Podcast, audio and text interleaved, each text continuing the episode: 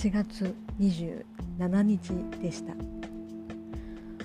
私ですねあの物を捨てられないんですね。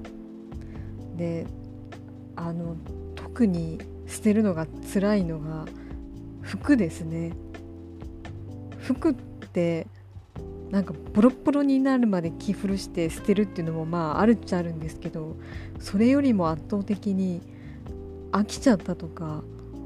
似合わなくなったとか流行りが過ぎたとか年齢的にそぐわなくなったとか